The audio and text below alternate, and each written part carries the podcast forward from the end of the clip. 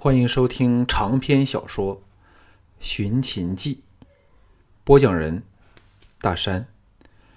第十八卷第九章：菜钱没点。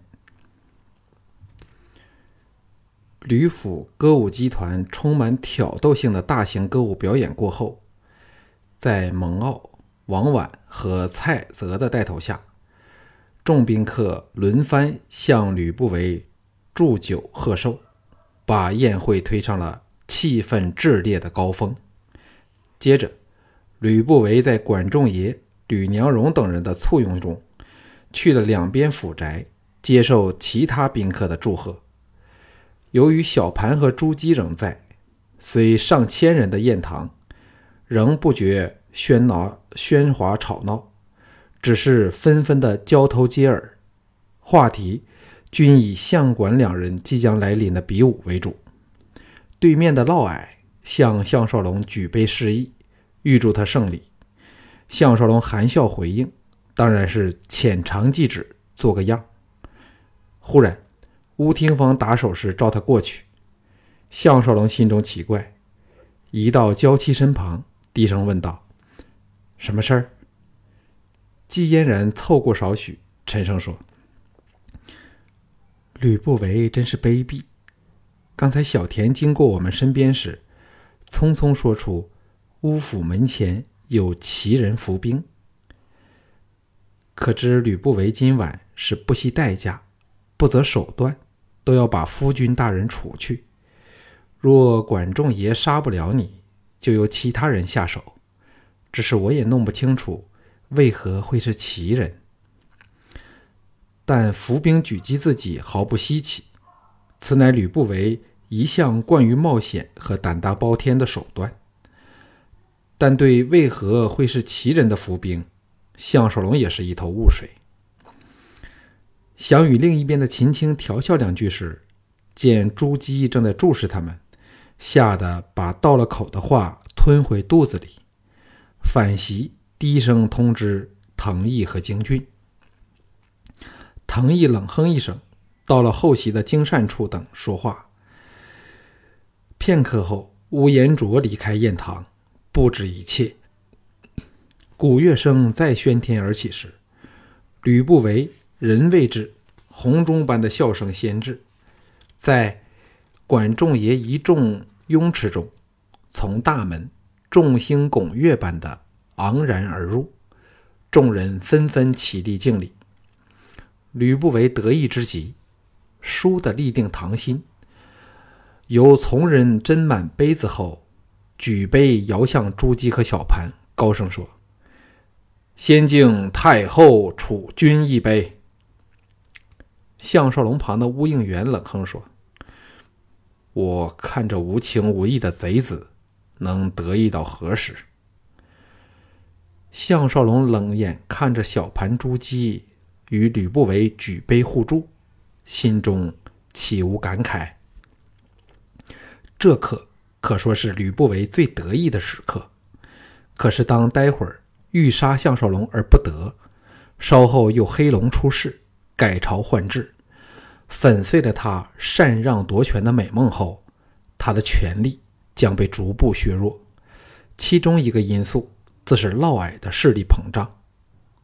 此时，吕不韦等来到他们席前，管仲爷从这祝酒的大队中移了过来，举杯朝项少龙说：“今晚不论胜败，我管仲爷对项大人仍是打心底里敬服。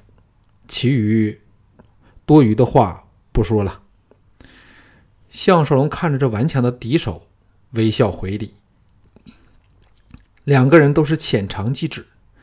到所有人重归己席时，吕不韦又站起来宣布说：“吉相田丹今日特别派了个杂耍团来给我贺寿，团内无一不是奇人异士，保证各位大开眼界呀！”众人本以为他宣布是相管两个人的比武，微感失望中。一队百多人的杂耍团，声势浩大的涌了进来，又把他们的注意力吸引了。惹来热烈的掌声和喝彩声。项少龙等心下恍然，齐人的伏兵指的该就是这个杂耍杂耍团了。这杂耍团甫进场，已经先声夺人，外排各十多个壮汉大翻筋斗时，一组由三十多人叠罗汉而成的人阵，轻松的在一名动作诙谐的侏儒生动的引领下，像一堵墙般跑了进来。最精彩是，除底层的八名力士外，接着三层的都是性感的美女。最顶处那奇女更是美赛天仙，虽及不上姬嫣然等那种角色，已属于不可多得的美人儿。其他绕着罗汉阵的团员则边行边表演各种难度极高的动作，在乐队起劲儿的吹奏里，宾客的彩声笑声中。罗汉阵花朵般洒往地上，四名力士滚往四方之际，上面三层的十一位美人流水般洒下来，或卧或坐，表演柔弱无骨又充满挑逗意味的诱人姿态。那高丽罗汉阵之顶最美的奇女翻下来后，再几个翻腾，到了吕不韦席前，献上一个以黄金打制而成的寿果。负责小盘和朱姬安全的昌文君最是紧张，与众御卫对这批杂杂技员虎视眈眈，防止有人心怀不轨。项少龙和藤毅等聚精会神观察这批待会儿将伏击他们的敌人，见他们不论男女都身手不凡，均心生戒惧。若非有蒙恬通风报讯，猝不及防下，说不定真要吃上大亏。种种表演中，最逗笑的是那个诈作四处占女人便宜，但总是犯错被打的侏儒。那十一位美女在八名有若重山的力士衬托对比下，施展柔骨绝技和精彩的舞姿，引得全场欢声雷动。杂耍团退下后，众宾客仍是议论纷纷，对这批软骨美人怀念不已。吕不韦再次站起来的时候，众人知道好戏来了。倏地静下来，大堂内近千对目光全集中到这权倾一时的冒险家身上。吕不韦干咳一声，正要说话时，嫪毐含笑而起，向吕不韦遥遥施礼。众人正大惑不解，嫪毐已经微笑说：“若下官猜的不错。”众父是否要宣布相管两位大人的比武争美呢？吕不韦呵呵笑道：“老大人真懂得揣摩别人的心意呀。事实正是如此，不知老大人是否另有高见？”他语带嘲讽，暗指嫪毐善于奉迎朱姬，颇为阴损敌死。嫪毐就算不高兴，也不会表露出来。淡淡的说：“好事成双，主菜上席前也该有些可口小点，不如先由下官家将与众副手下高人来一场点缀助兴，趁趁热闹。众副意下如何？”众宾客哪想得到会横里杀了个嫪毐出来，公然向吕不韦挑战。秦人好武。宴会比武乃是家常便饭，好事者更是纷纷喝彩叫好。小盘见嫪毐说话时说话前没有先向自己请示，知道他试着朱姬，并不把自己放在眼内，比嫪比吕不韦更加的嚣张狂妄，心中暗怒。这边的乌应元向项少龙低声说：“嫪毐是不甘寂寞了。”项少龙含笑点头，他当然明白乌应元意之所指。自从周氏示威，诸侯称霸，各国权贵都盛行养士之风，这不单是搜罗人才以为己用，更是身份地位的象征。权贵间家将轻视的比武，更代表着门客实力的较量。嫪毐得太后朱姬支持，势力日增。自是希望趁此机会扬威立万，一显威风。假如他派出的门客高手能胜过吕不韦的人，不但那胜出的手下身价百倍，还可凸显出他嫪毐现实的权势地位，一举两得。在某一程度上，相管之战中，嫪毐可能仍是看好管仲爷，所以若能先胜上一场，那就算管仲爷真的击败项少龙这西秦第一剑手，管仲爷仍未可算无敌，因为嫪毐仍拥有一位胜利者，不让吕不韦专美。项少龙目光扫过嫪毐门下手下的门客，见那令旗一脸有得色，立知此计必是出于此君的脑袋，遂对此人留上了心。吕不韦呵呵在笑，显是看穿了嫪毐的心意，别转身来，向小盘恭敬地说：“比武助兴，既可增添热闹，更可显扬我大秦武风。”请楚军示准。嫪毐和朱姬同时脸色微变，知道吕不韦故事尊重小盘意见的姿态，自是用心不良，企图加深朱姬、嫪毐方面和小盘的分歧，就好像只有他才尊重小盘的样子。整个大堂肃静无声，千百道目光。全集中到这未来秦始皇的身上去。小盘也是了得，像丝毫不明白吕不韦的暗示般，含笑对嫪毐说：“嫪卿家会派出哪位剑手来让我们一开眼界呢？”韩杰从嫪毐旁获得力气，大步走到堂心，下跪说：“内史府客卿韩杰，请太后储君赐准献计。”这番话既自负又倨傲，特别强调要得到朱姬的允准，摆明针对吕不韦刚才没有把朱姬这太后放在心上。近月来，韩杰在咸阳声名大噪，直追项少龙和管仲爷这两大顶尖剑手。个人见嫪毐派的人竟是他，登时兴奋起哄。吕不韦微微一笑，坐了下来。小盘笑向朱姬说：“一切由太后做主。”这么一说，众人更是兴奋。此一道主菜前的美点，已是势在必上。难道朱姬会和深得他恩宠的嫪毐抬杠吗？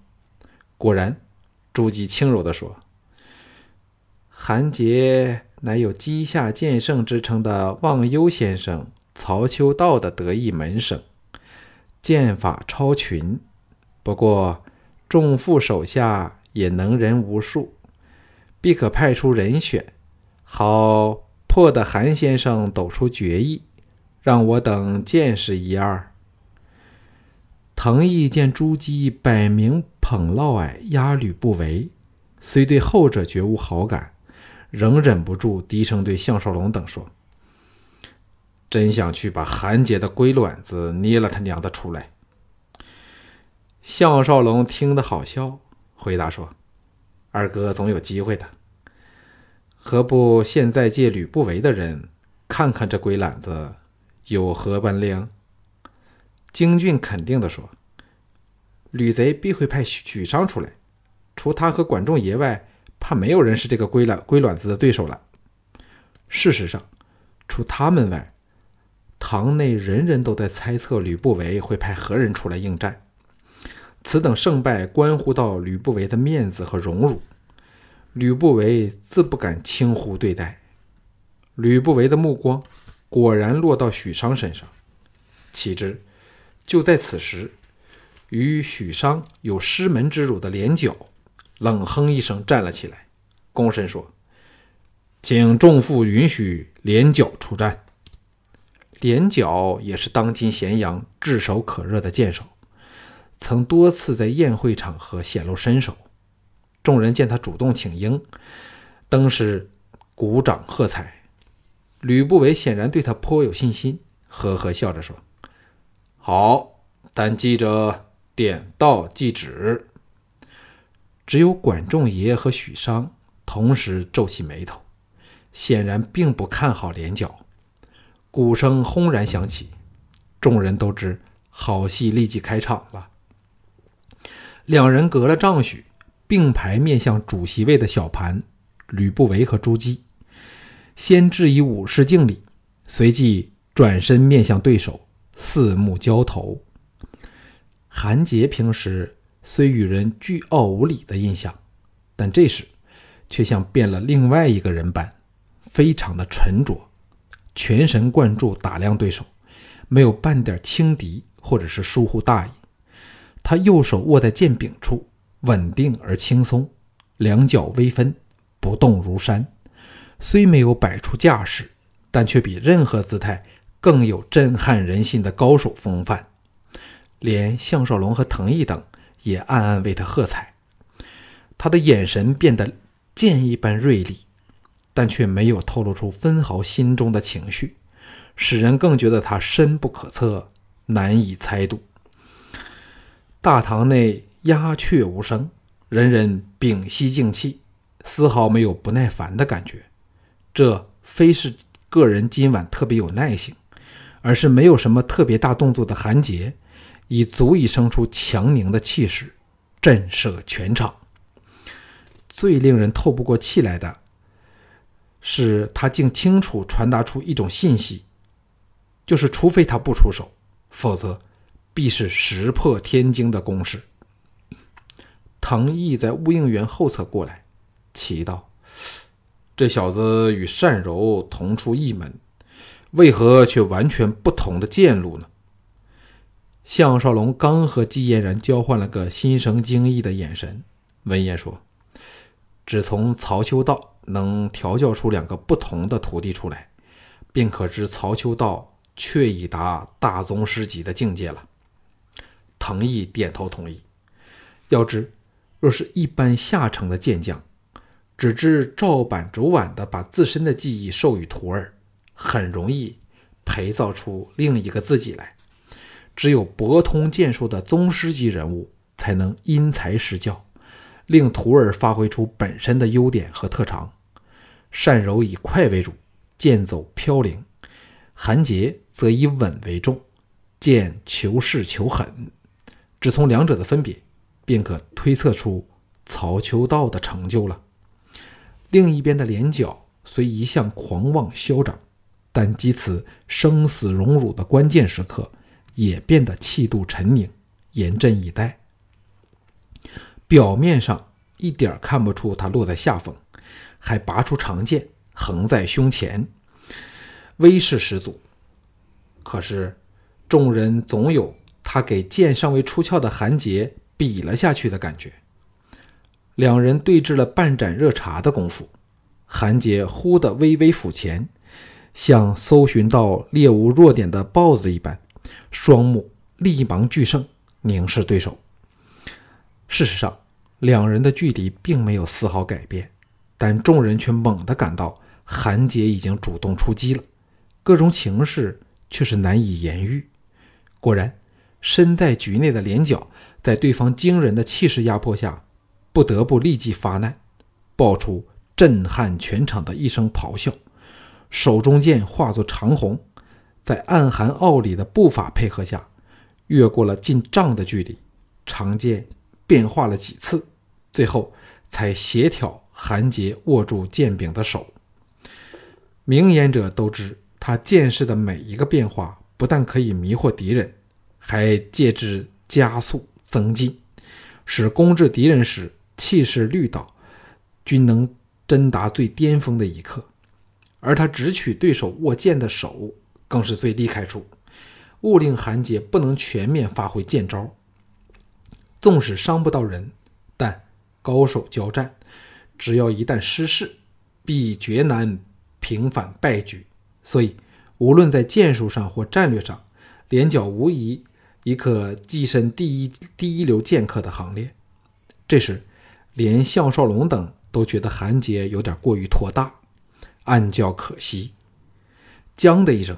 韩杰右脚移前，身子奇异扭侧，寒光闪闪的剑划了一截出来，在灯光照耀下，抱起了一团绕人耀人眼目的异芒时，一分不误的就只凭那露出了半截鞘的剑刃，硬挡了连角迅若闪电、力若雷霆的一剑。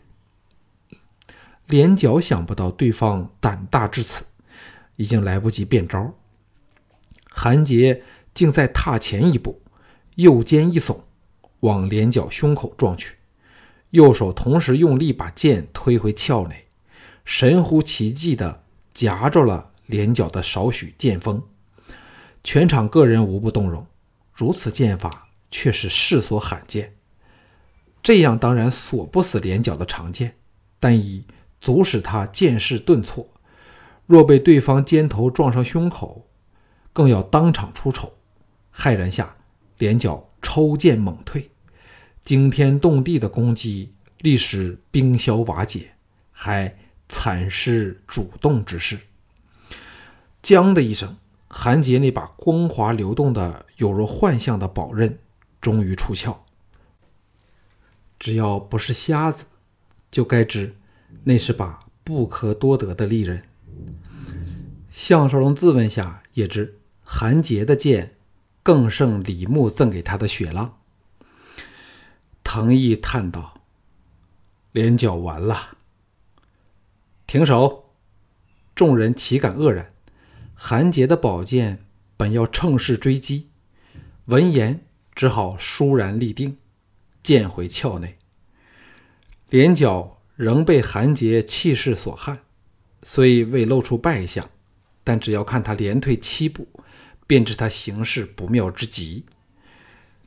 众人定过神来，循声望去，发话者原来是管仲爷。管仲爷哈哈一笑，说。敢问韩兄，这把宝剑出自何人之手？叫什么名字？若换了别人说这番话，必会惹得全场起哄，怪管仲爷取巧为己方的连角解困。可管仲爷自有一股理所当然的风度，叫人不敢妄定他在施展诡计。韩杰刚好面对管仲爷的一方，微微一笑，剑再离鞘。出乎所有人意料之外，竟甩手掷出，旋风般向管仲爷旋去。但由于运运劲巧妙，长剑到达管仲爷身前三尺许时，刚好剑柄的一方向着管仲爷。众人目瞪口呆时，管仲爷轻轻松松、漫不经意地探出巨手，指屈成虎扑，拇指在下，准确无误地舍剑柄。而捏着剑刃，时间似若停顿了下来。本是狂旋的宝剑，于是全消，乖乖的被锁在管仲爷的五指关内。管仲爷横剑眼前，啧啧称善。韩杰见管仲爷露了这一手，也像其他人般为之动容，再微笑说：“剑名破军，乃帝师珍藏七大名剑之一。”出自欧冶子之手，全场立时立即起哄。欧冶子乃是铸剑大师，古今除干将莫邪夫妇外，无人能及。只此一剑，便随时可换来足够普通人一世用之不尽的钱财。最尴尬的是连角，呆立堂心，进退不得。管仲爷又欣赏了半晌后，将剑抛还韩杰。笑着说：“剑好人更好，这一仗是必师弟输了。翌日若有机会，必向韩兄请教高明。”众人掌声轰起，却非为了韩杰的绝世剑术，而是对管仲爷的风度心折。嫪毐等自然不大是味道，项少龙等却是心中佩服。管仲爷来了这漂亮的一手。既技惊四座，救回了连角，更压下了韩杰的风头，一举三得。真亏他有这种应变能力。众人望望管仲爷，又瞧瞧项少龙，显然都感到管仲爷的锋芒突然间把项少龙全盖过了。吕不韦显然对这个得力手下应变避辱的手段非常欣赏，举杯说：“来，让我们为这场别开生面的比试喝一杯。”众人欢呼声中举杯回敬，连角一言不发，反席去了。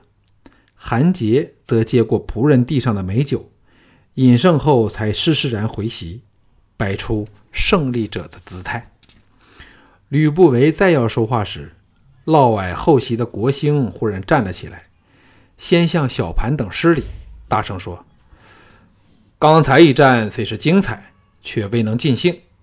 小人斗胆，想请一位高人下场陪小人玩上一场，以静余兴。请太后储君和众妇赐准。”此语一说，顿时全场肃然。暗猜他想挑战何人，连嫪毐都皱起了眉头，显示此事并未先得他同意。只有邱日升等渭南武士行馆诸人，人人脸有得色，不用说，是早有预谋，想借上机会重振行馆在陕在咸阳的声威。项少龙脑际灵光一现，已经知道国兴要挑战的人了。